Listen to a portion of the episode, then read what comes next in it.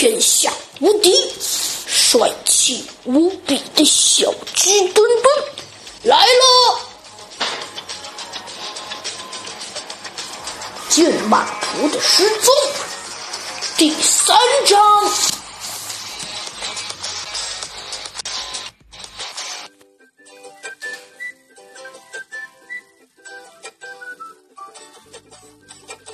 哦，那你能肯定你家那幅画上有墨团吗？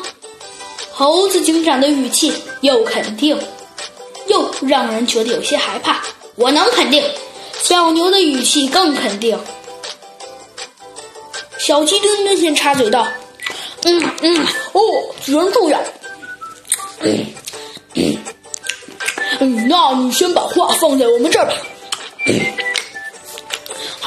嗯，人先回去，我们一定会努力啊侦判这个案子的，求求您放心吧啊，没关系了啊。”小鸡墩墩说到这儿，话头又一转。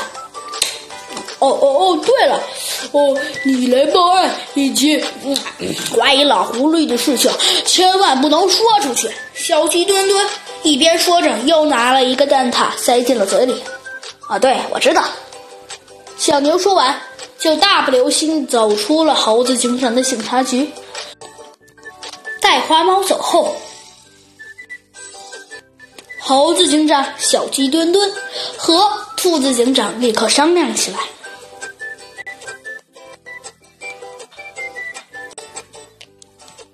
小鸡墩墩先问起来：“哎，猴子警长，呃，兔子警长，直接把小猪哼哼传来问一问不就得了吗？”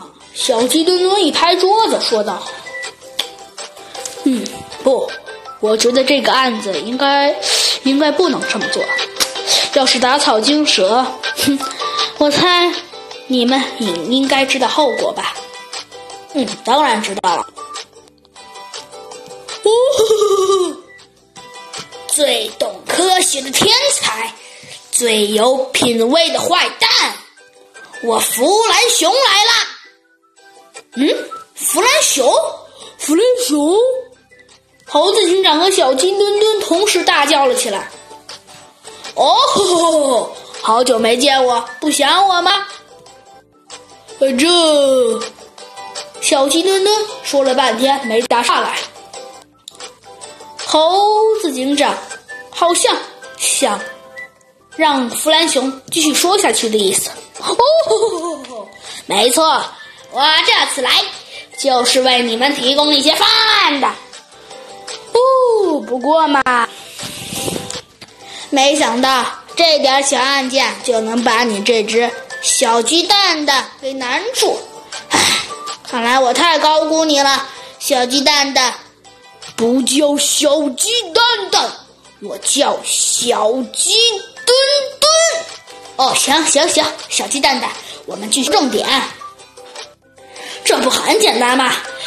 哎，猴子警长，啊，就这么着。嗯，对对对，嗯，好了，安排完毕了，我先走啦，我还要去睡觉呢，拜拜啦。嗯，拜拜，拜拜哟。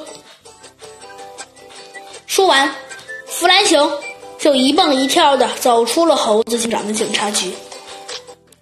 小鸡墩墩看着弗兰熊的背影，笑起来：“呵呵，猴子警长，没想到弗兰熊还这么聪明。我们就按计划行动吧。”“没错，小鸡墩墩，我觉得弗兰熊这条计划非常完美。”“嗯，那看来这次那个小猪哼哼。”在劫难逃了，哼。